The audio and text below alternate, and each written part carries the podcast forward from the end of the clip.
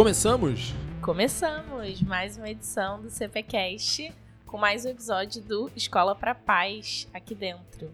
Nosso segundo episódio do Escola para Paz esse ano. Isso, 4 de 30. Sobre o que a gente vai falar hoje, Luciano? Hoje a gente vai falar sobre virtudes. Vamos continuar o nosso papo sobre virtudes, Gabriela.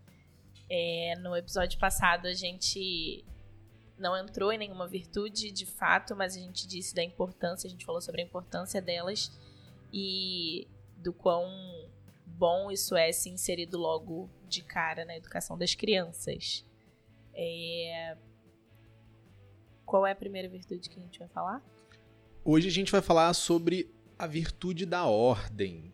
A virtude da ordem que é, eu acho que para quem é pai, para quem é mãe, eu acho que é a primeira grande virtude assim que a gente precisa entender desde antes do nascimento da criança, porque é a virtude que vai poupar mais noites de sono e mais aborrecimento com birra na, nas nossas vidas. Ela, ela é uma virtude também que está muito ligada aos hábitos é, que a gente precisa estabelecer com as crianças pequenas, né? Então, a gente, quando a gente olha para uma criança, ela tem que ter algumas regras básicas dentro de casa mesmo. E a virtude da ordem está relacionada com isso, né? Sim, sim, com certeza. É, a própria rotina da isso. criança, né, é um exemplo de ordem no tempo. Uhum. A ordem ela pode ser aplicada no tempo, a ordem pode ser aplicada nos deveres, uhum. a ordem pode ser aplicada nos relacionamentos, e ela pode ser aplicada nas coisas. Então a gente consegue aplicar a ordem em várias dimensões da nossa vida. Então, para uma criança que está ali muito sujeita ao ambiente, muito sujeita às ações das pessoas em volta, ter a noção de que essa virtude é importante desde o início, é muito importante para para construção da personalidade da criança é, é essencial. A gente já falou num outro podcast aqui, se eu não me engano, do que a gente fez com a Simone e a gente falou sobre vontade, né? E essa virtude ela tá muito relacionada a isso porque, na verdade, a gente entende que a criança tem desejos, ela não consegue dimensionar aquilo que ela pede. E a virtude da ordem, quando ensinada e quando passada para a criança, permite que ela esteja mais não sei se dá para falar isso de criança, mas instalada na realidade ali do, do local e do momento? Sim. A gente sempre vai é, a gente nunca vai cobrar da criança essa postura de instalação na realidade. Uhum. Não é ainda responsabilidade total da criança nada disso. Mas os pais, eles são parte da vontade da criança. Os pais estão ali para que a criança consiga fazer aquilo que é melhor para ela. Né? Uhum. O conceito que a gente sempre lembra, né, que não está no nosso vocabulário cotidiano, mas que é bom a gente ter sempre em mente é o seguinte: vontade é diferente de desejo. Vontade é diferente de inclinação. É, filosoficamente falando, Aristóteles diria isso, a von... diria não, ele disse, é, a vontade é uma faculdade da razão, é uma capacidade da razão humana. Então, quando você diz que você está com vontade de fazer alguma coisa, se você estiver dizendo isso do, do ponto de vista filosófico, aristotélico, você está dizendo o seguinte: olha, isso aqui é o melhor para mim, logo eu quero isso para mim, eu quero o melhor para mim. Essa é a minha vontade. Então não é. Hoje a gente usa. Hum, tô com vontade de comer um Big Mac, né? Tô com vontade de comer uma macarronada. É, se aquilo for o melhor para você naquele momento, você vai chamar de vontade, né? Você saiu domingo, seis e meia da manhã, pedalou três horas, você tá com vontade de comer uma macarronada no almoço. Ok. Agora, se não é dessa forma, a gente iria se expressar como, pô, tô com desejo de comer uma macarronada. A criança, ela é cheia dos desejos. Ela é cheia das inclinações. Ela é cheia dos reflexos até. Né? Boa parte do que a gente tem de instinto enquanto ser humano se manifesta ali nos primeiros meses de vida, depois a gente vai perdendo. Uhum. Né? A gente para de respirar se a gente for afundado na água, a gente tem alguns movimentos que a gente faz que são movimentos reflexos, como o movimento ligado à amamentação, o de sucção, né? aquilo ali é o que a gente tem de instinto como ser humano. De resto, a gente tem inclinações, a criança tem várias, e a gente precisa, como pai, como mãe, como professor, como educador, ajudar a criança a organizar isso. A criança ela precisa ser capaz de entender que nem sempre aquilo que ela tem desejo, que ela está inclinada a fazer, pode ser feito. E quanto mais organizado for o ambiente, melhor. Então cabe a, a todas essas pessoas que estão interagindo com a criança, que estão participando ali ativamente da educação da criança, é, a gente precisa ser uma vontade auxiliar daquela criança. A gente precisa ajudar aquela criança a fazer o que é melhor para ela o tempo todo, ou na maior parte do tempo. Nesse sentido que a gente fala de ser uma vontade auxiliar. E para começar essa conversa, a gente começa falando de ordem, por quê? Porque são coisas que estão sempre sobre o controle do adulto, não depende exclusivamente da criança em nenhum momento e que a gente pode se preparar para essa, essa dinâmica de, de uma vida ordenada. Você usou aí a, a palavra vontade auxiliar, a gente já tinha usado isso outras vezes, você fala muito sobre isso. É, e faz muito sentido a gente ser vontade auxiliar da criança e não desejo auxiliar, porque vontade conduz pro lugar correto, a né? Para atitudes conduz pro bem, com certeza. Atitudes boas. E a gente também já falou sobre educar a vontade, educar a vontade da criança para que ela caminhe. Eu até já vi uma pessoa falando que na verdade a gente não educa a vontade, porque a vontade é sempre para o bem. A gente educa nossos, nossas inclinações e nossos desejos. Não sei se é exatamente isso. Mas. Aí ele vai discordar do paiô, né? é exatamente isso a pessoa tava fazendo uma crítica à palavra que o pai usa, de como vontade. Mas quando a gente tá falando de ordem, vamos lá, vamos pensar numa criança lá, num bebezinho. O bebezinho precisa de ordem, Luciano? Existe uma ordem para um bebezinho? Só o que ele precisa, ele precisa de ordem e comida. É a única coisa que um bebê precisa. E, e abraço e afeto. Existe uma galera que fala que ah, não, a criança entra na rotina naturalmente. E eu já vi outras pessoas dizendo que não, que a gente precisa colocar essa criança numa rotina. Hora de dormir pro bebê, hora de mamar, hora de tudo isso. Isso faz parte de ordem, isso é ordem. Claro, claro. É, essa história de a criança entra na rotina naturalmente é é um eco do, da mentalidade construtivista, socio-interacionista que a gente cultiva aqui no Brasil, né? É, não é uma jabuticaba, não é só aqui que a gente faz isso, não é exclusividade brasileira, mas a gente adora esse tipo de, de idiosincrasia, de estranheza, né? A gente adora essas coisas meio mágicas, assim, meio milagrosas. E, e não é assim que funciona. Uma criança, ela pode se encaixar na rotina de uma família? Ela até pode, mas ela vai dar os defeitos dela quando ela fizer isso. Você não pode querer que que um bebezinho durma a cada noite num horário e que ele lide bem com o estresse que isso vai gerar no corpo dele. Né? A gente é, aprende a lidar ao longo da nossa vida, quando adultos, com vários sintomas de, de ansiedade que não são desejáveis. Uma das coisas que causa isso na gente é acordar cada dia diferente, no, é, num horário diferente. Se você não tem um horário para acordar, se você não tem uma regra ali para começar o seu dia, as chances são que você vai ter um, um, problema de ansiedade em algum momento da sua vida. Se você tem uma alimentação desordenada, as chances são que você vai ter problemas intestinais, que você vai ter né, várias consequências disso aí. E a criança também. Só que a criança não está equipada para aguentar, aturar essas coisas. Quem já cuidou de um bebê com gases sabe que o que para um adulto é uma coisa muito tranquila, para um bebê pode significar uma hora seguida de choro. Uhum. Então, a gente precisa se afastar um pouquinho né, dessa coisa da natureza maravilhosa quem discorda faz o seguinte: vai passar uma semana no meio do mato e ver se a natureza não está ativamente tentando te matar o tempo todo, né?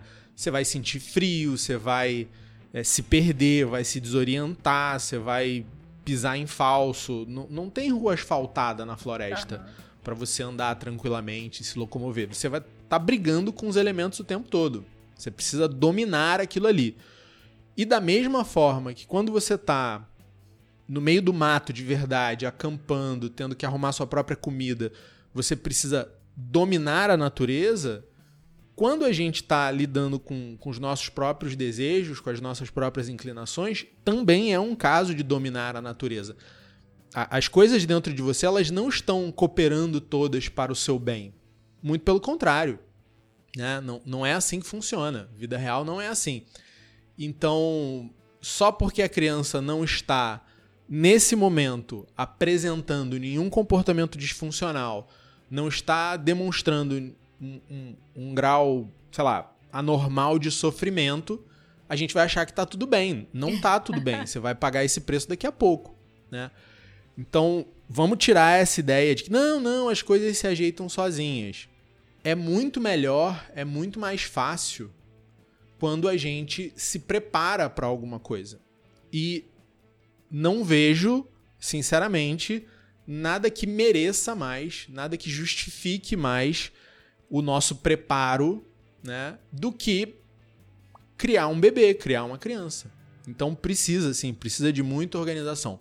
Precisa de organização de rotina. Como eu falei, a ordem ela vai se manifestar de diversas formas. Uhum. Ela vai se manifestar em como a gente usa o nosso tempo, em como a gente usa as nossas coisas, é, em quais são, qual é o ordenamento dos nossos valores, o que, que é mais importante para gente.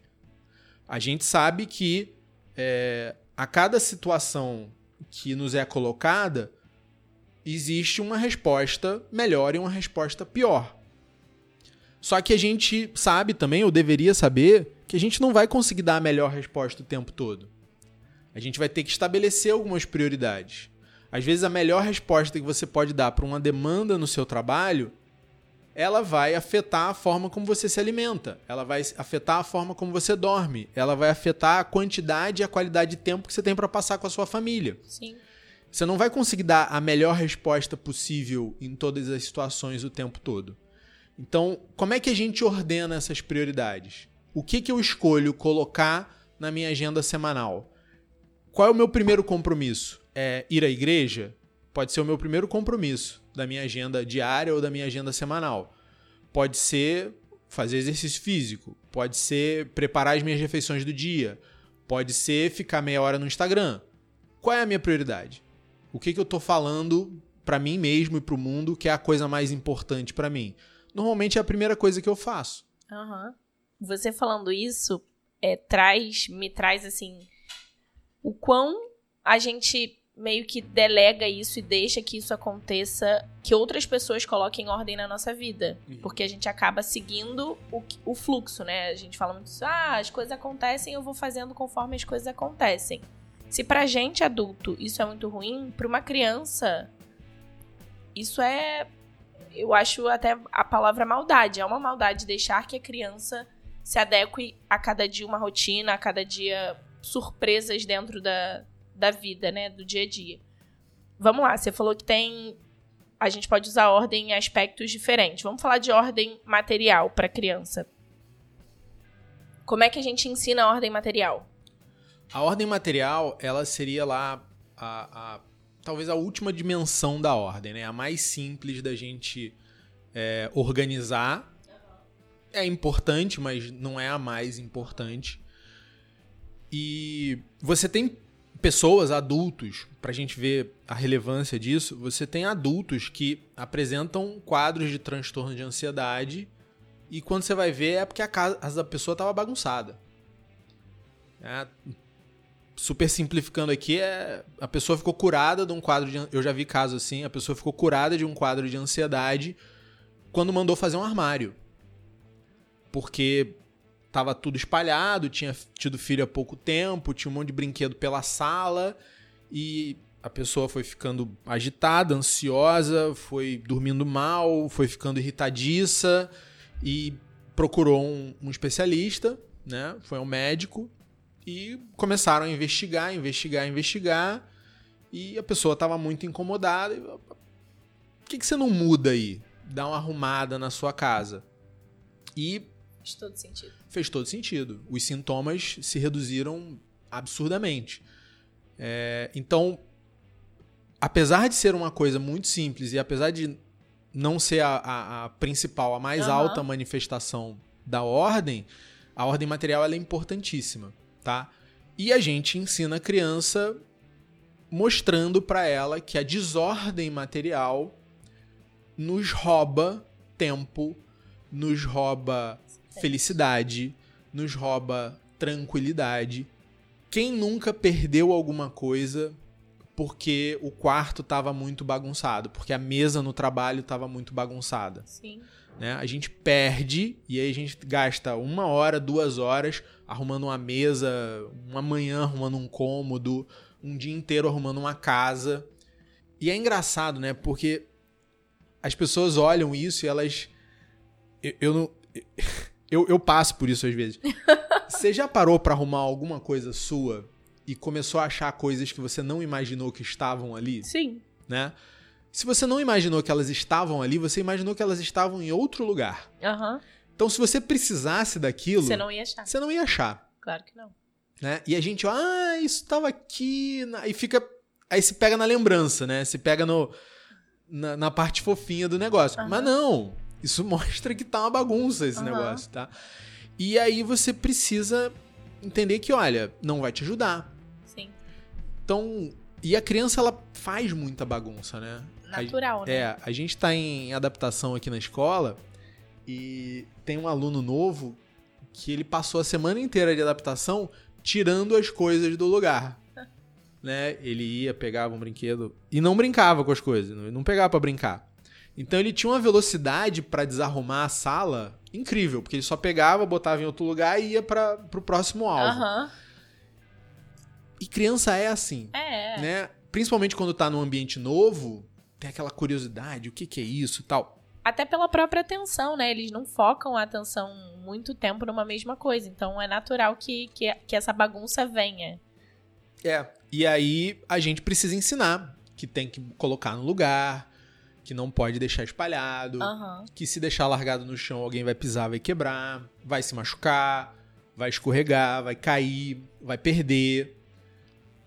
Quem, quem nunca, né? Quem nunca chegou na escola com um estojo de lápis de cor novinho e voltou com duas cores a menos para casa em menos de duas semanas? Ó, eu vou fazer uma confusão aqui. Eu, minha mãe, até uma determinada época, ela olhava o estojo, né? Chegava em casa, ela olhava as coisas, abria para ver as coisas. E eu era uma pessoa que perdia. Não que eu não perca hoje ainda, mas eu perdia muito as coisas. Voltava sem a borracha, voltava sem. E aí, até que eu passei a depois de muito tempo, você perguntou uma vez quantas vezes os pais pedem para as crianças aprenderem a escovar o dente, né? Vai escovar o dente. Até que eu entendi que ela ia olhar, que isso ia virar um esporro. E aí eu comecei a tomar cuidado com as coisas pelo jeito errado, mas pela consequência que aquilo ali me trazia. Então, é, eu acho também que a gente vai falar do outro tipo de ordem aqui depois. É, mas enxergar a consequência que aquela bagunça, que aquela desordem traz, eu acho que é importante para criança, né? Sim, com certeza. Eu eu tive eu tomei várias broncas porque nenhuma borracha minha ficava no estojo por mais de duas semanas. Eram tranquilamente 8, 12 borrachas por ano para eu ter borracha, até que chegou um ponto que eu não tinha, né? E aí tinha que usar aquela borracha presa no lápis que borra tudo e tal. Porque é falta de organização, falta do costume de guardar as próprias coisas. Então, se você. Um ótimo passo para quem quer treinar isso com a criança é avisar: olha, tá na hora da gente brincar, mas no final da brincadeira a gente tem que guardar. E depois de brincar, nós vamos fazer outra coisa que também pode ser muito legal, e a gente precisa guardar para ir fazer, ir fazer essa outra coisa que é muito legal. Mesmo que a, a, coisa muito legal não seja logo na sequência da brincadeira, você associa o tempo de guardar com o tempo da coisa legal. Lógico, até porque às vezes a criança tá na brincadeira e o tempo de guardar é aquele tempo, vambora! Vambora, tá na hora da gente fazer outra coisa. E aí o tempo de guardar, onde você tá tentando ensinar ordem, ele vira uma coisa insuportável, né, pra criança. Porque você tá, guarda, guarda logo, a gente tem que sair, guarda. E aí, eu acho que acaba a gente não não se atenta muito a isso. A gente acaba fazendo desse momento para a criança uma frustração. Porque se você tá apressando a criança para uma coisa que você quer ensinar ela, ela não, acho que ela não responde muito bem a isso. Uma das grandes chaves da obediência é você preparar a criança para obedecer. É você não apresentar a má notícia, a frustração de repente. Você transforma a frustração num susto. E ninguém reage bem a susto, né? Criança normalmente quando se assusta chora. É, então, se você vê uma criança brincando, se divertindo, aí você olha, né? E aí você confunde desejo com vontade e você fala, ah, ela tá se divertindo tanto, eu vou deixar ela aproveitar até o último segundo. E aí no último segundo, fala, vambora, vambora, vambora, porque a gente é tá isso. atrasado. Ferrou. É Ferrou, isso. cara. Porque aquela criança tá super animada, super entretida, super envolvida na atividade e de repente corta. Né? Tenta fazer isso com o seu cachorro. Põe um bowl de ração pro seu cachorro e quando ele tiver naquela pegou o ritmo da comida, puxa o bowl dele para ver o que, que vai acontecer. É, não, assiste uma série e experimenta faltar luz no meio da tua série. Você tá no meio do você não vai gostar, você vai ficar desesperado querendo que volte. Então, para criança também é muito ruim a surpresa, né? Então, cinco minutos antes, você fala pra criança: olha, tá na hora da gente ir embora, tá quase na hora. Um minuto antes você fala, vamos embora. Não, isso é isso deseduca também, tá? Mas se a criança for muito birrenta, pode ser uma estratégia interessante. Faltando um minuto, você fala, olha, deu a hora. Já, já tinha avisado antes, agora deu a hora. Aí a criança. Aí você fala, olha, última vez. Você vai descer nesse escorrega pela última vez e a gente vai embora. Senão. Acabou não sei o que, né? Senão. Senão alguma coisa. Mas você deu oportunidade. Aí, óbvio que vai ter criança que ainda vai fazer birra, porque tá. Defeitinho tá mais, né? Pronunciado, não tem jeito. Mas. É, você deu a oportunidade daquela criança entender. E tem, tem criança que já tá mais mal acostumada, mais claro, mal educada, claro. e ela vai precisar se frustrar efetivamente para entender que não é mais assim que a banda toca, né? Existe uma diferença entre você educar e você corrigir uma educação que não foi bem orientada. Com certeza. Os comportamentos são diferentes, então a gente vai usar estratégias diferentes também. Mas nesse caso, prepare a criança para o término da atividade. Avisa que é o último desenho avisa que é o último minuto no parquinho, que é a última vez que ela vai descer no escorrega. Prepara ela para isso, né? Não porque ela aí ela e ela consegue organizar a própria ordem. Ela fala, olha, eu vou no parquinho, mas depois do parquinho a gente vai ter que ir não sei aonde. Ela não cria na cabeça dela que ela vai poder ficar o dia inteiro no parquinho. Isso já é o aspecto da ordem temporal, né? A Também. gente já, já consegue correlacionar esses dois. Também. A gente consegue é, pegar a, a, questão do tempo e organizar o tempo. Uhum. A gente pode pensar a ordem temporal de curto, médio e longo prazo. Então, ao longo do dia, a gente vai fazendo pequenas interferências, a gente faz é, a gente vai começando a fazer listas com a criança, para a criança ter uma ideia de quais atividades ela vai ter ali. Quando é uma criança muito pequena, não dá para você dialogar ainda com ela. Você já precisa de uma estratégia de mais médio prazo. O que é uma estratégia de médio prazo? É você ter a sua rotina diária bem organizada. Né? Se você não tem um, um plano de vida, você não, você não pode ter ordem. Se você é o gato da Alice, né? Pra quem não sabe. É.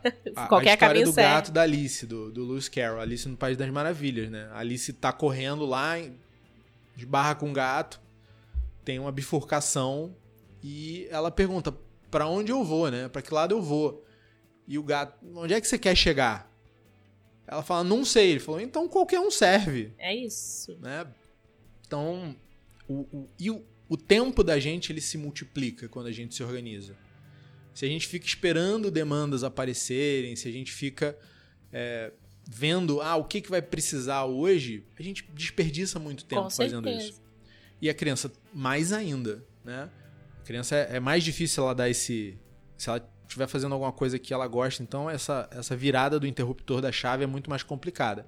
Então, ter a rotina, ter a rotina ajuda, por exemplo, no sono. Hábito necessário. Por quê? Porque a gente tem uma coisa chamada ciclo circadiano. A gente tem um ritmo circadiano que cria um ciclo no nosso dia, onde a gente vai ter um pouquinho mais técnico, tá? Para o pessoal entender. Você vai ter duas grandes liberações de cortisol no seu dia. A maior de todas é quando você acorda, tá?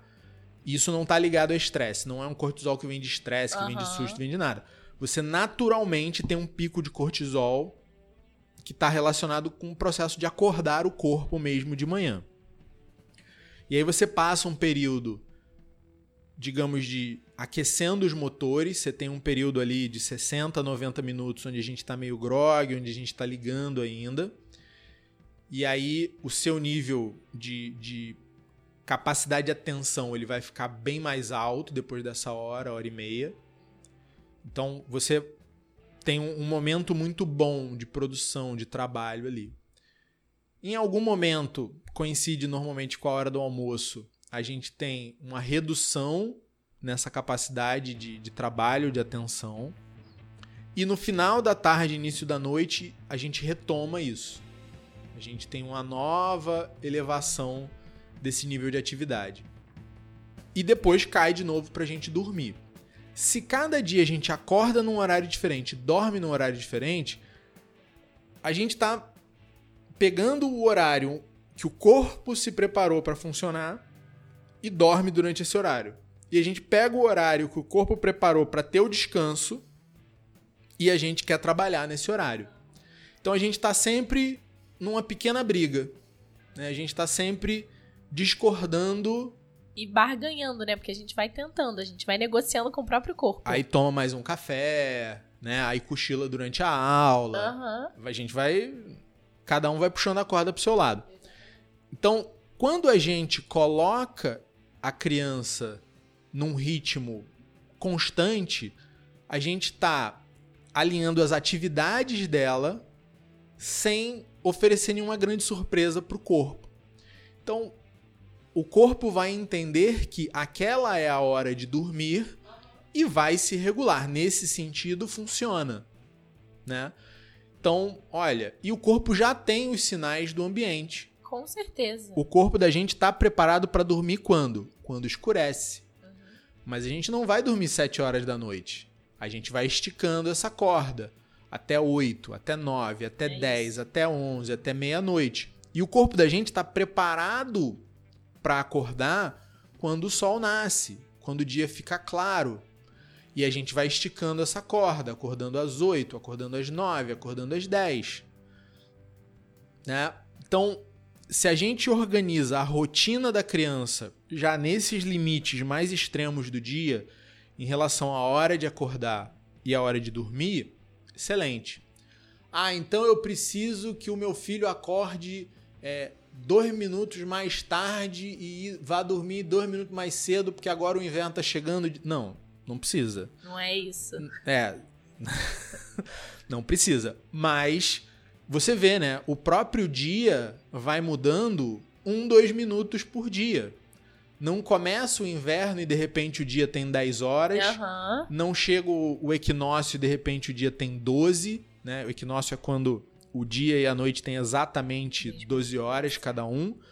É, e não chega o, o, o, solstício de verão, que é o maior dia do ano, e o dia de repente tem 13 hora horas outra. e 40 quando tinha 12 ontem. Não é assim que funciona. Isso é uma boa dica e a natureza está dando uma dica pra gente. Se precisar mudar o horário de acordar, como o pessoal está precisando agora na volta às aulas, Sim. né? Ah, a criança estava indo dormir 11 horas da noite, acordando 10 horas da manhã, um belo dia, seis e meia, o pai sacode ela, a mãe sacode ela, porque hoje começaram as aulas. Ainda quer que a criança goste de escola. Exatamente. Não, e quer que a criança esteja perfeita na escola, né? Não sem vai. dar nenhum defeito. Não vai. Não sem estar tá mal-humorada pra caramba, sem estar tá aprendendo nada. E aí as professoras vão ficar chateadas com vocês, tá? Porque essas crianças levam aí suas duas semanas para se habituarem ao novo horário. E aí a gente também tem o outro lado, né? O lado malvado que a gente não permite que a criança chegue atrasada. Poxa, tadinha, é um período necessário para ela.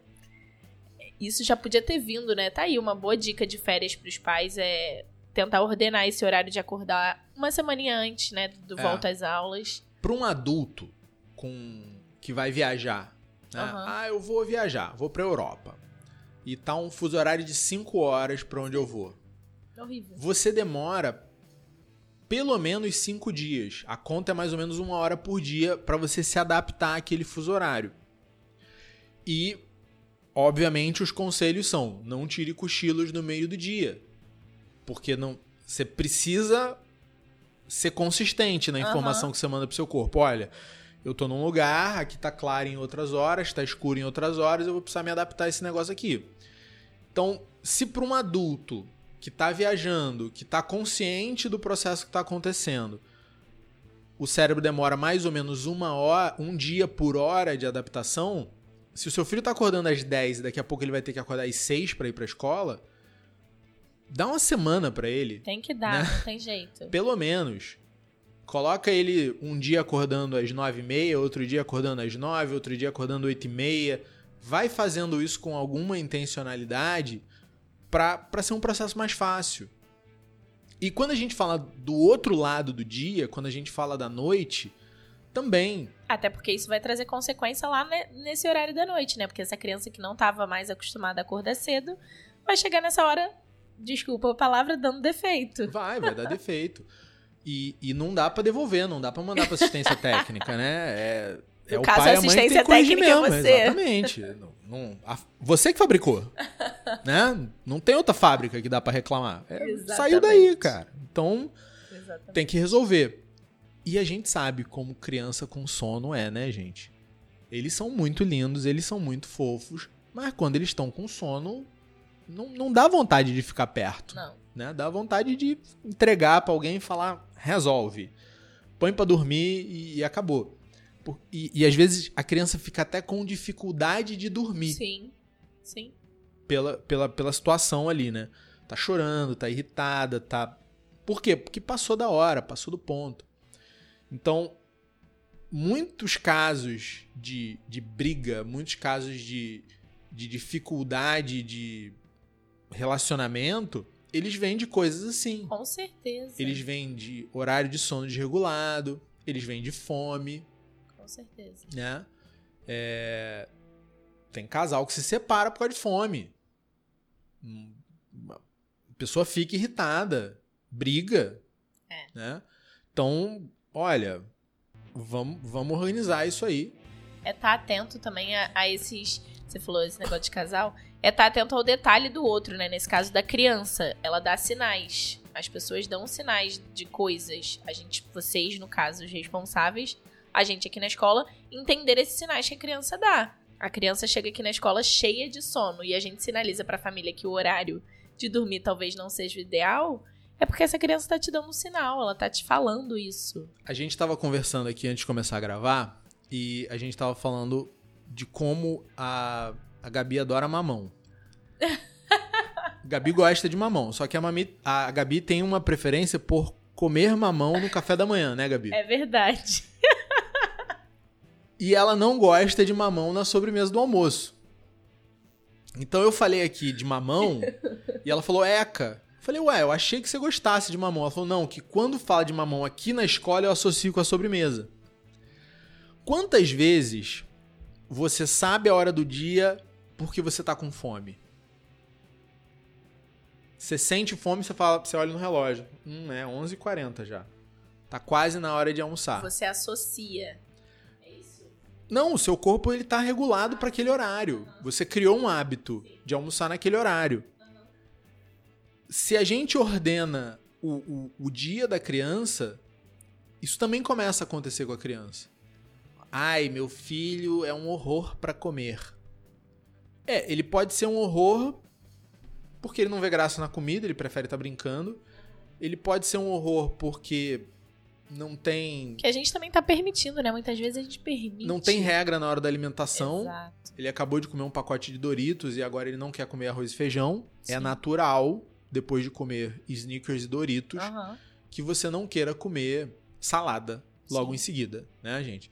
É, até porque um é super palatável, processado, e o outro é uma folha. e nós não somos grilos. É... Mas a gente come folha. É. Né? É. Então, até a hora da alimentação pode ser uma hora menos menos doída, menos sofrida se a gente se prepara para isso. Se a gente tem também alimentação em horários consistentes, a chance da criança chegar naquele horário com fome, com vontade, com disposição de se alimentar também é maior. Então a gente está falando dessa rotina, uhum. que é o que eu falei da, da, da ordem no tempo de médio uhum. prazo. E tem a ordem no tempo de longo prazo. O que, que é a ordem no tempo de longo prazo? É mostrar para a criança, e aí já, obviamente, é uma criança um pouco mais velha, né? Porque ela precisa ter essa noção de tempo. Ah, é, gente, por favor, não achem que crianças pequenas entendem, têm essa noção temporal. Eles não têm. Eles não entendem. Muitas crianças erram. Ah, porque ontem, eu, amanhã eu fui na casa da minha avó. Uhum. Não, você foi na casa da sua avó ontem. É. Ele não tem essa. E, e você vai reparar, a criança ali com 4, 5, 6 anos, ela começa a perguntar quantos dias faltam pro final de semana? Quantos dias faltam? Ela tá tentando absorver isso aí, ela tá ali trabalhando já a razão dela em alta rotação, ela tá tentando entender como é que as coisas se organizam no tempo. Então a gente, para ficar claro, né? A gente cria a rotina pros bebezinhos, na barriga da mãe ainda, porque quanto menos estresse a mãe tiver, melhor. A gente cria a rotina pro bebezinho, o bebezinho nasce, a gente vai implantando, instalando essa rotina na vida, a criança vai crescendo. Estamos falando só de ordem no tempo nesse momento. E ao longo do tempo, você vai percebendo que a criança vai entendendo que o dia dela tem uma sequência, que a semana dela tem uma sequência, e você consegue ali também por volta dos 4, 5 anos começar a mostrar para a criança que existem estações, né? A gente também precisa se adaptar não só ao ritmo do dia, mas a gente também precisa se adaptar ao ritmo das estações do ano. O verão é propício para algumas coisas, o outono para outras, o inverno exige, tem outras demandas e a primavera as suas. Eu, por exemplo, eu tenho crise alérgica em abril e em setembro. É fato, né?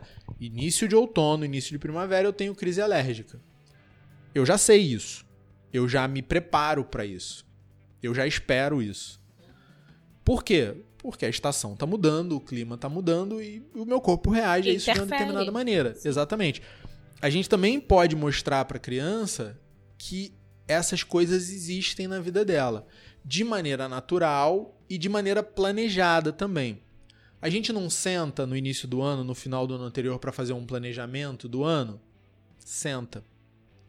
A gente não tem períodos no nosso ano, no nosso mês, onde a gente precisa trabalhar um pouco mais e períodos que são mais tranquilos?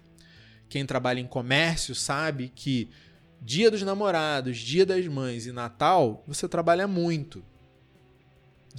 Outros momentos mês de janeiro, férias, já não é tão legal. É, quem, quem trabalha em escola sabe que o ano tem uma dinâmica própria, que o início do ano tem desafios completamente diferentes dos desafios do final do ano. Vamos começar a dar isso para a criança, né? Vamos começar a falar para a criança: ah, você quer fazer uma nova atividade? Indo para o lado prático agora. Você quer fazer uma nova atividade? Você quer fazer natação esse ano? Tudo bem. A gente vai fazer natação esse ano. Você não pode sair da natação com dois meses de natação. Não pode sair da natação porque vai ficar frio. Não, não pode. porque você quer fazer natação, natação é assim. Quando esfria, fica frio e você nada no frio. Quando esquenta, fica quente e você nada no quente. E às vezes é melhor nos momentos do que em outros. Ah, então eu vou forçar a criança. Não, pro resto da vida não. Mas você avisa para ela, olha, tem um período mínimo aqui. Eu não vou comprar roupa para nadar, eu não vou pagar matrícula na, na escolinha de natação, eu não vou mudar a minha rotina para poder te levar para natação uhum. e te buscar na natação para você abandonar a natação daqui a dois meses. Até porque eu estou ensinando para a criança o seguinte: olha, ao mínimo desconforto, assim que perder a novidade, assim que não for mais o cajuzinho do verão, você pode desistir que tá tudo bem. E um ano é um período legal. Um ano é, é o desafio aparece, mas não é impossível. Né? Um ano você aguenta.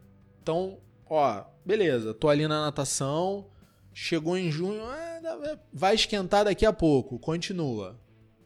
Chegar em dezembro, Força. teve a competiçãozinha lá da escola de natação, teve o festival de natação. A criança é bom que participe também, tá? É bom que demonstre o aprendizado. A gente só sabe que alguém aprendeu alguma coisa quando consegue demonstrar. Então, vê o quanto evoluiu para a própria criança, para ela ter a recompensa. Ah, olha como você melhorou. Olha como você era no início do ano, olha como você está agora. Chegou nesse ponto, aí você pode reavaliar. Vale a pena? Se a criança veio os dois últimos meses arrastada para natação, tira da natação. Se a criança chegou em último, tira da natação. Né? Eu gosto muito da, da ideia assim, olha, colocou a menina no balé, tá? Aí no final do ano teve apresentação. Tá difícil focar? O telefone não tá conseguindo filmar com o telefone direito? Porque tem sempre alguém na frente dela?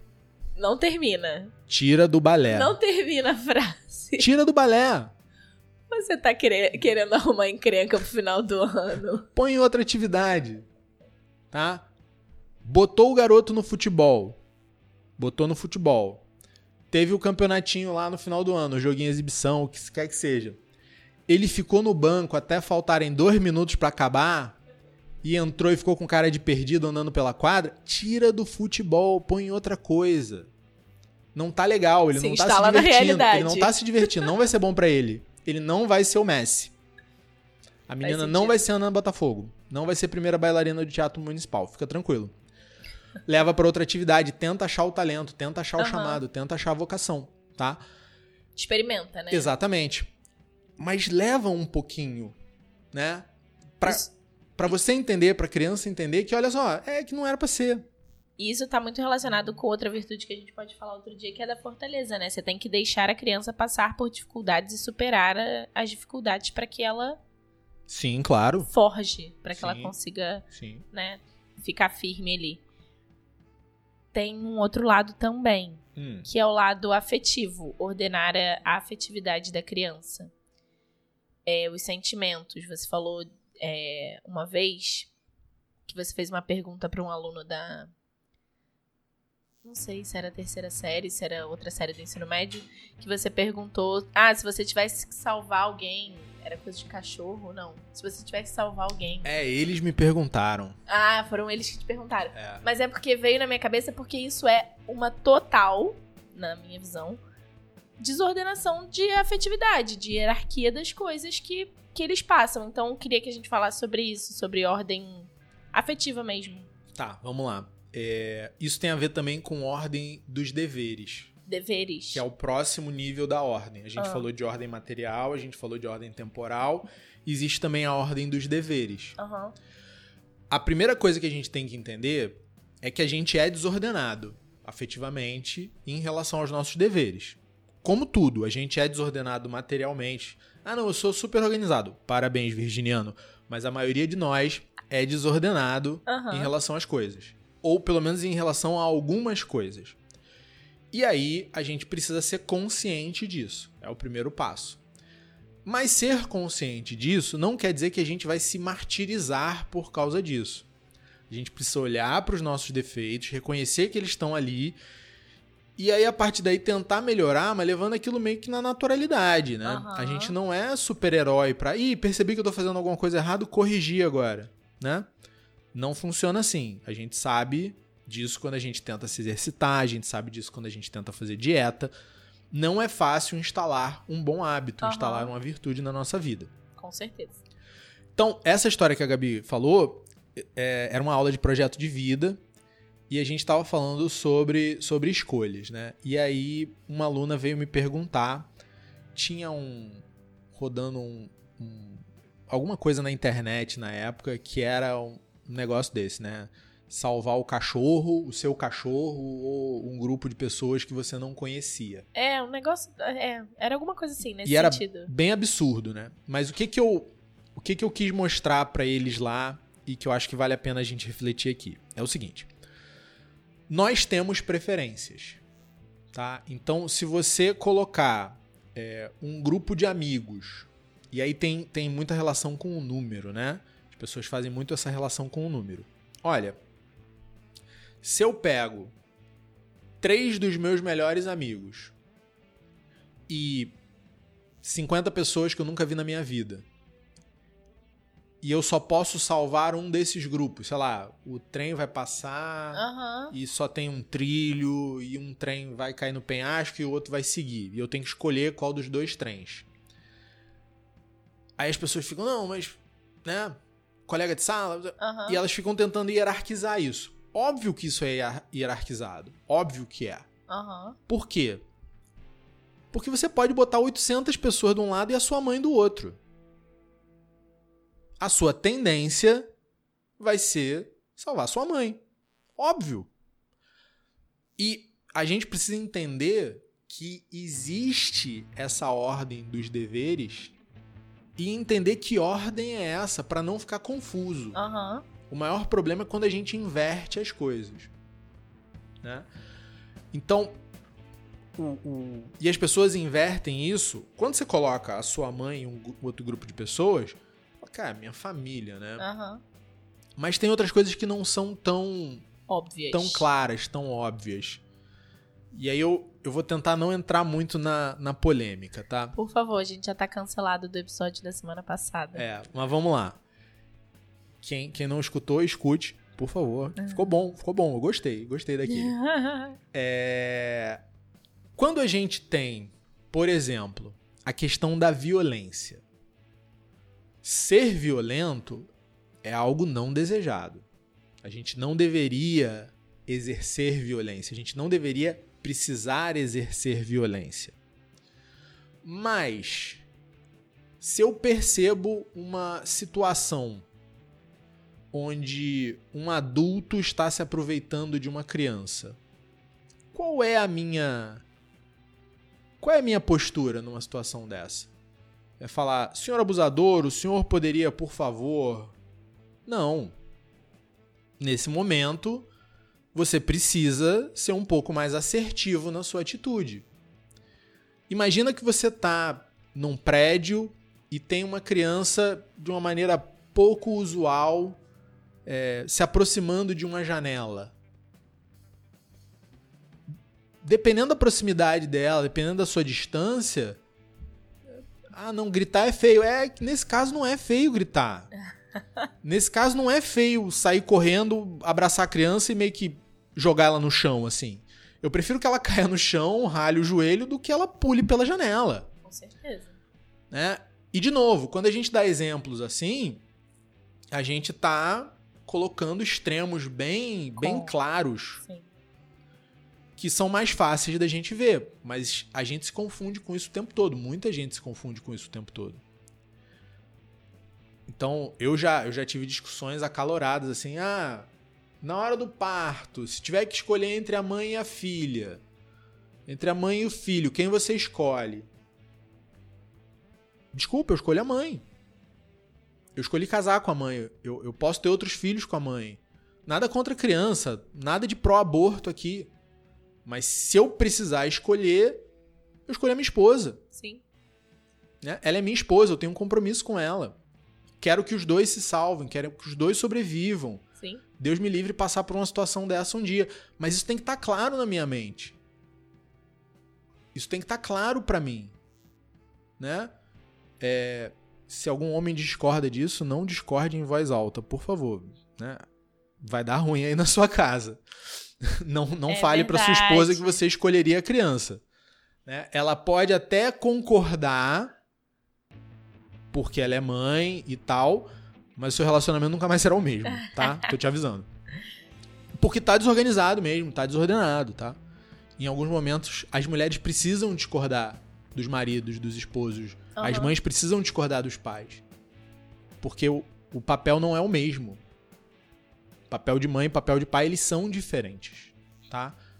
É... Então, quando a gente fala da Eu ordem... gostei disso aí, a gente volta num outro episódio sobre isso, tá? A gente volta, com certeza. é, a ordem dos deveres elas são diferentes. Então, olha, essa semana tem o aniversário da fulaninha, que é da turma do Beltraninho. É, então a gente vai no aniversário e aí a gente. Boa, não vai dar pra ir na igreja. E, será? Será que essa é a melhor escolha? Uhum. Será que esse é o único horário que dá para você ir à igreja? Será que um compromisso social justifica uma falta espiritual? Então, normalmente, como a gente deveria organizar essa questão, né? Primeiro a gente tem os deveres espirituais. Uhum. E os deveres espirituais não são os deveres de serviço necessariamente à igreja. Tem gente que se empolga com atividade na igreja, né? Seja católico, seja protestante, seja de, de qualquer religião. Você tem o, o momento de culto, né? A missa, o culto evangélico, né? A, a leitura na, da, da Torá, das escrituras. Esses são deveres espirituais que cada fiel tem com a sua religião. Você tem a questão do jejum para muita gente, você tem a questão da oferta, do dízimo, da doação. Isso são questões espirituais. Você tem os seus momentos de oração. Não é trabalhar na igreja, arrumar cadeira, varrer. Uhum. Duas coisas Disciplina diferentes. espiritual é diferente de serviço é, é, para. É, exatamente. Principalmente se você estiver servindo como leigo, né? Você é lá pároco, pastor, rabino, aí você é, uhum. é, é teu trabalho, tá? Mas pro, pro fiel, pro crente, não é, não é assim. Então, deveres para seriam os deveres espirituais, tá? Eles, em primeiro lugar, você vai acordar de manhã, você vai ter seu momento de oração, vai tentar fazer isso. Depois você tem os deveres para com a sua família. São os seus deveres familiares. Uhum. E cada família se organiza de uma forma, né? Cada família tem lá a sua ordem. Alguém cuida mais da casa, alguém cuida mais da, da questão é, do mantimento, da provisão. Vocês têm os seus horários, um leva na escola, outro leva no, no karatê e por aí vai. Você tem ali as suas questões, passar tempo com os filhos, conviver em família, ok. Depois você tem os seus deveres profissionais, tá? que eles entram logo em seguida. E aí você tem os seus deveres sociais e físicos. Nessa você... ordem. Exatamente, nessa ordem. Então, não, não, não, não se deveria tirar tempo da família para questões de responsabilidade física, questões de responsabilidade social, é, questões é, ligadas até à igreja, mas de outra ordem, uhum. né? Você pode visitar o asilo, você pode ir fazer lá comida pro, pro pessoal que está em situação de rua. Deve, faça. Vá doar sangue, faça isso tudo. Mas isso entra na sua programação abaixo dos seus deveres profissionais, Sim. que entram abaixo dos seus deveres familiares, que entram abaixo dos seus deveres espirituais. Isso tem muito a ver com arrume sua própria cama antes de querer arrumar o mundo. Claro, tem muito a ver. Né? É, se a sua casa tá uma zona e você tá querendo. Né? Você não fez o almoço do seu filho e tá querendo levar comida pro, pro pessoal que tá em situação de rua, tem uma desordem aí. E a gente vê isso muito manifestado é, em vários é, Vou usar o exemplo de pastor, porque padre não tem filho, né? Se tem filho, já tá errado a partir daí, não, não precisa nem dar o exemplo. Mas você vê muitas pessoas muito ligadas à religião e que os filhos não não demonstram, não são o fruto dessa ligação com a religião. Você fala, opa, aconteceu um problema aí, né? Casa de ferreiro. É, espelho de pau. Então, não estou dizendo que todo filho de religioso que teve algum problema é sinal de que a pessoa é má, não. Tô, mas estou dizendo que quando existe uma prevalência, quando existem muitos e muitos casos disso, você começa a olhar e falar: é, tem um problema aí. E não é só de religioso, né? Você tem gente que está aí no Instagram falando como deveria ser a sua vida, como você deveria fazer as coisas e uhum. você não vê os frutos na família da pessoa, por exemplo. Então, que, que adianta? Né? Nenhum sucesso profissional justifica um, um fracasso familiar, familiar, um desastre familiar. Nenhum sucesso em conquistar o corpo que você deseja para exibir na praia justifica um fracasso profissional. Se você está perdendo horas de trabalho, chegando atrasado ou saindo cedo por causa da academia, cara, tem um, uma clara desordem aí na, na organização das suas prioridades, né? E, óbvio, quando a gente fala, ah, quem você salva? Três pessoas que você nunca viu na vida ou a sua mãe? É óbvio que você vai dizer que você salva a sua mãe. Mas quando você fala, o que, que é mais importante para você? O seu emprego ou o seu bíceps? as pessoas parecem ter uma confusão nesse ponto aí. É, e... é porque aí vem a galera do. Da, das startups, né? Vem a galera, não, o trabalho tem que ser confortável, ele tem que se associar à minha vida, ele tem que fazer o match perfeito com todas as minhas atividades externas. E não é bem isso, né? Eu concordo. A partir do momento que você tem 10 milhões de dólares na sua conta, não tem por que você se matar de trabalhar mais. Seus deveres profissionais estão cumpridos em grande parte. Parabéns, você ordenou direitinho. Seus né? deveres de provisão com a sua família estão satisfeitos em grande parte. Você tem ainda outros deveres com a família, né? Você vai poder ajudar um monte de gente, seus deveres sociais estão cumpridos, né? Mas até você ter 10 milhões na conta, o trabalho está acima de outras coisas. Está acima da, da não da, da, da sua saúde, né? Óbvio. Porque sem saúde você não consegue cumprir nenhum dever mas do tanquinho no abdômen, com certeza. pra gente ensinar isso para as crianças, Luciana, essa último, esse, última, esse último ponto da ordem, é mais no exemplo, né? Ou não? É mais você dizendo para demonstrando para a criança com as suas atitudes quais são as prioridades da família, ou não? Sim, principalmente sim. Né? A gente consegue, isso é uma coisa um pouco mais complexa, a gente é, vai é. conversando é. ao longo da vida, a gente vai explicando, né? Mas é, é tipo assim: passou pela portaria, deu bom dia pro porteiro. A criança vai imitar. Chegou em casa, deixou o telefone quietinho um pouquinho. Porque se você pegar o telefone, a criança vai querer o telefone. Se você ligou a televisão, a criança vai querer assistir televisão. Tá na hora disso, né? Então, a gente vai, obviamente, quem vai à igreja e leva o filho à igreja, né? Tem lá Sim. escrito, coloca a criança no caminho desde cedo que ela não se desviará dele. Tem, tem essa partezinha lá no livro, tá escrito isso, né? Você tá ali presente quando você tá em casa com a sua família, você tá atento, você tá ali ajudando, servindo, fazendo alguma coisa de útil em casa, você está mostrando para a criança que você está cumprindo seus deveres familiares. Então, quando ela tiver mais velhinha, que você chegar para ela e falar, olha, vai ali lava a louça hoje do jantar, não vai ser uma coisa absurda. Uhum. Né? E se a criança vê que você está trabalhando, não precisa falar, ah, eu amo meu trabalho, eu adoro meu trabalho, meu trabalho é maravilhoso. Mas se a criança vê que você sai todo dia para trabalhar, que você fala para ela, olha, a gente está comprando isso aqui porque papai trabalhou, ganhou dinheiro e está podendo fazer isso aqui, está podendo fazer essa viagem, está podendo comprar esse brinquedo, a criança vai entender, olha, meu pai trabalha, meu pai tem responsabilidade com o trabalho dele, ele leva o trabalho a sério, o trabalho traz dinheiro aqui para casa, dinheiro dá acesso a um monte de coisa que eu acho muito legal. A criança vai percebendo essas coisas. É, a criança ela não fica alheia da rotina e do andamento da família, né? Muitas pessoas acham isso.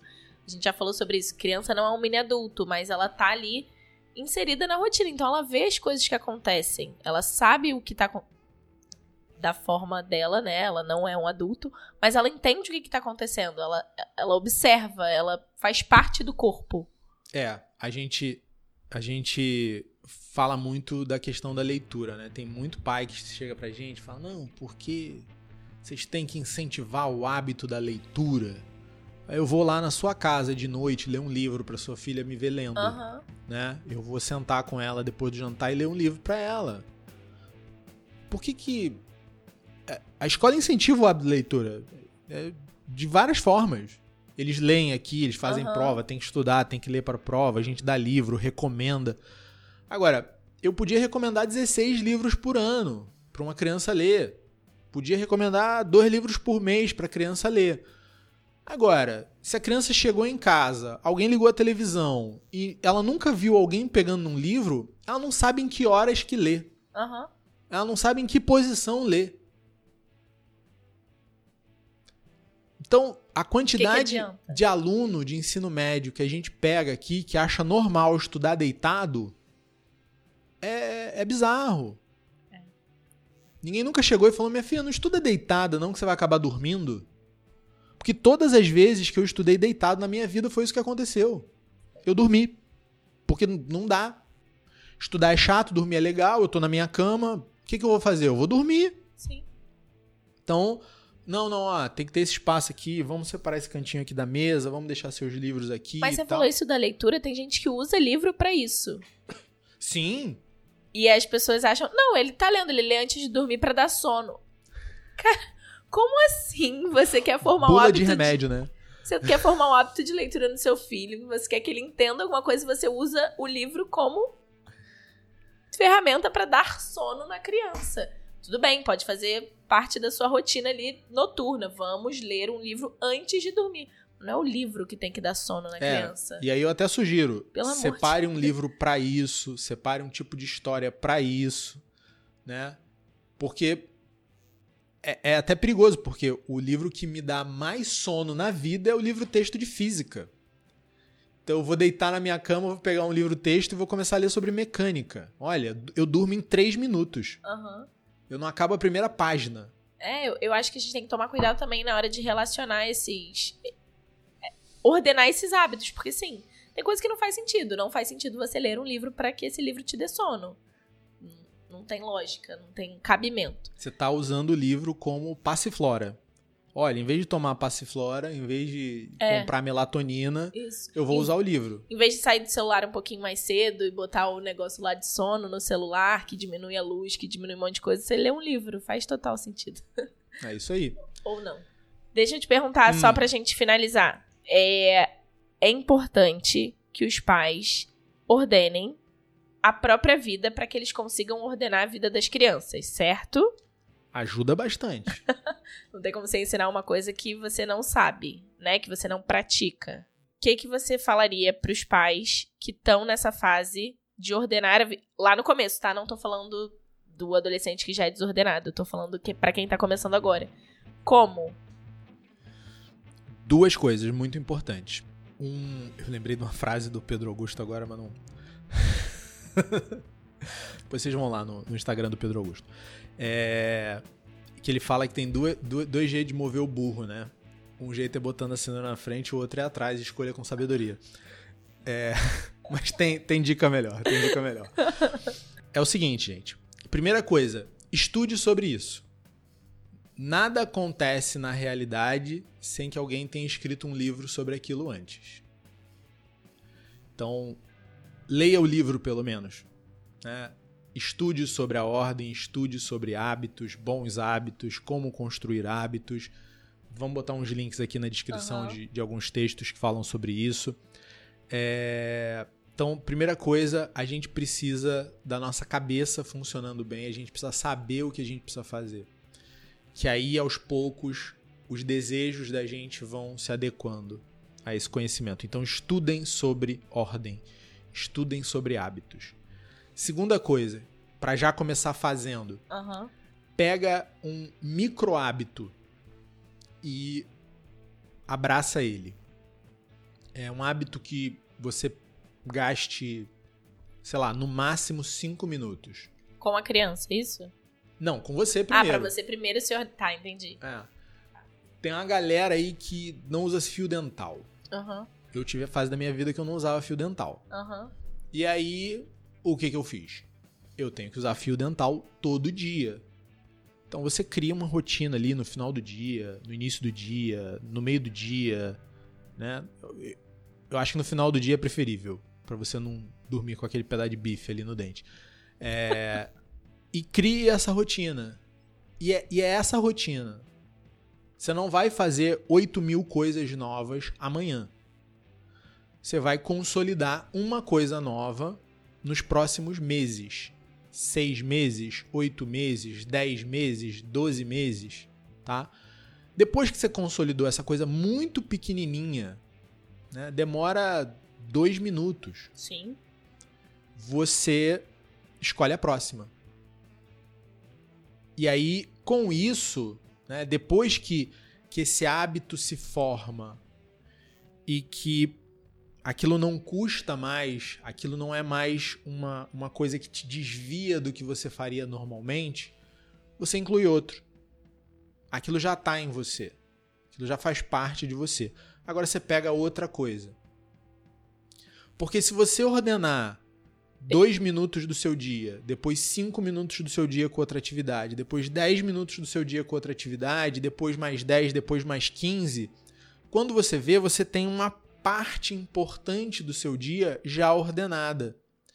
E essa parte acaba beneficiando o dia inteiro. Excelente. Tá? Então, vamos acordar. Acordar é mais importante até que dormir, tá? é, é importante que a gente durma o necessário, Aham. mas se fixa na hora de acordar.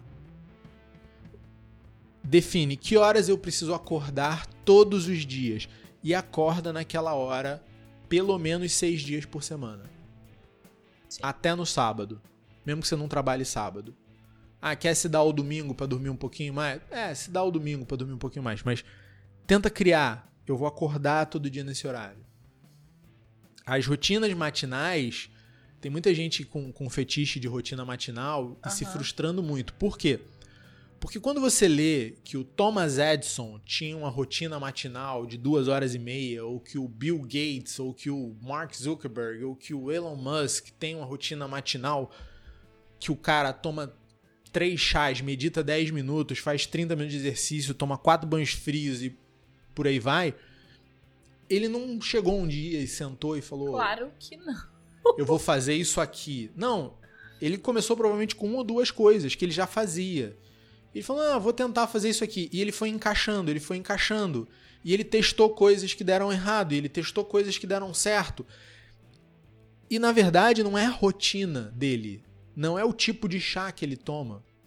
É que ele se ordenou.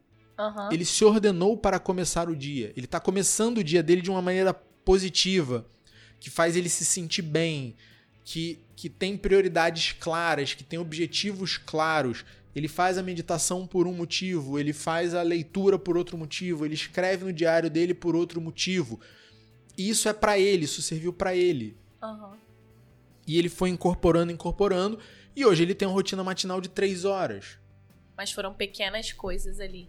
E ele é bilionário, ele pode passar três horas fazendo coisinhas que ele acha proveitosas no início do dia, porque ele não tem um chefe falando que ele tem que chegar às sete e meia da manhã no trabalho. Aham. Então também esteja inserido na realidade. Hoje, se você tem zero ou muito pouca rotina na sua manhã, não vai ser de hoje para amanhã que ela vai passar de 15 minutos para 3 horas e talvez não possa, e talvez seja bom. Você não, você não tem 3 horas para gastar de manhã, você não vai acordar às 3 e meia da manhã. Quem acorda às 4 da manhã quase todo dia é o The Rock, o Dwayne Johnson, né? O cara que fez lá a fada do dente. É, porque ele fala o seguinte: eu tenho que fazer, me exercitar duas vezes antes do meu dia começar. Então ele pega o primeiro compromisso dele do dia, ele joga acho que três ou quatro horas pra trás Pra ele poder fazer. e é o dia que é a hora que ele acorda. Você tem um outro cara lá, o Joko Willink, no Instagram. O cara todo dia posta uma foto do relógio dele, 4h33. Ah, achei que fosse o Joel J. Ele pegou isso desse menino? É, pegou do Joko. Caraca, acabei de desmascarar o Joel J. Ah, não. Tem muito tudo pouca bem. coisa original no Instagram brasileiro, gente, tá? Isso é, isso é do Joko Willink. E aí ele posta foto do chão suado, assim, que ele termina Uhum. de malhar, né? Pingou suor ali no chão, ele posta foto também. Pra falar, cara, eu tô fazendo isso aqui todo dia, eu tô fazendo isso aqui todo dia, eu tô fazendo isso aqui todo dia. Mas a verdade é a seguinte: que hora você tem que dormir pra acordar 4h30? Você Aham. pode dormir 7 horas da noite? É, Se puder, Se você- parabéns. é. Acorda 4h30. Vai ser bom pra você. Você vai ter academia só pra você, vai estar fechada, inclusive. Você tem que ter uma academia em casa, né? Mas você vai pegar a cidade vazia. Vai ter um assaltante ou outro aqui no Rio de Janeiro, né? Mas a gente já acostumou, a gente sabe por onde andar. Mas pode ser muito legal. Mas não é um milagre da manhã. O milagre é de você ter ali uma ou duas horas pra fazer coisas que te preparam bem pra um dia. Ou seja, o milagre é ter uma manhã ordenada. com. E você começa isso com pequenas coisas. Passando fio dental, dois minutos. Tem uma frase de São José Maria Escrivá que ele fala alguma coisa relacionada a você não faz grandes coisas, você não consegue fazer grandes coisas porque você não venceu as pequenas. Então, se você não consegue colocar na tua vida pequenas coisas que você vença, não adianta, porque você não vai vencer, você não vai conquistar grandes coisas. Então, é isso que você falou, é o hábito mesmo, é o, é o pequenininho primeiro. Vai se dar muito a quem for fiel no pouco. É isso. É isso. Fiquei até impactada. Muito obrigada. Obrigado a você. A gente volta com próximas virtudes. Comentem, mandem pra gente sugestões, né? Vai que digam se vocês estão gostando aí dessa série de virtudes. Pra gente faz muito sentido, a gente tem focado muito nisso aqui é, para educar as crianças e, e a gente quer trazer isso para vocês. É isso, pessoal. Um abraço, fiquem com Deus. Até a próxima. Tchau.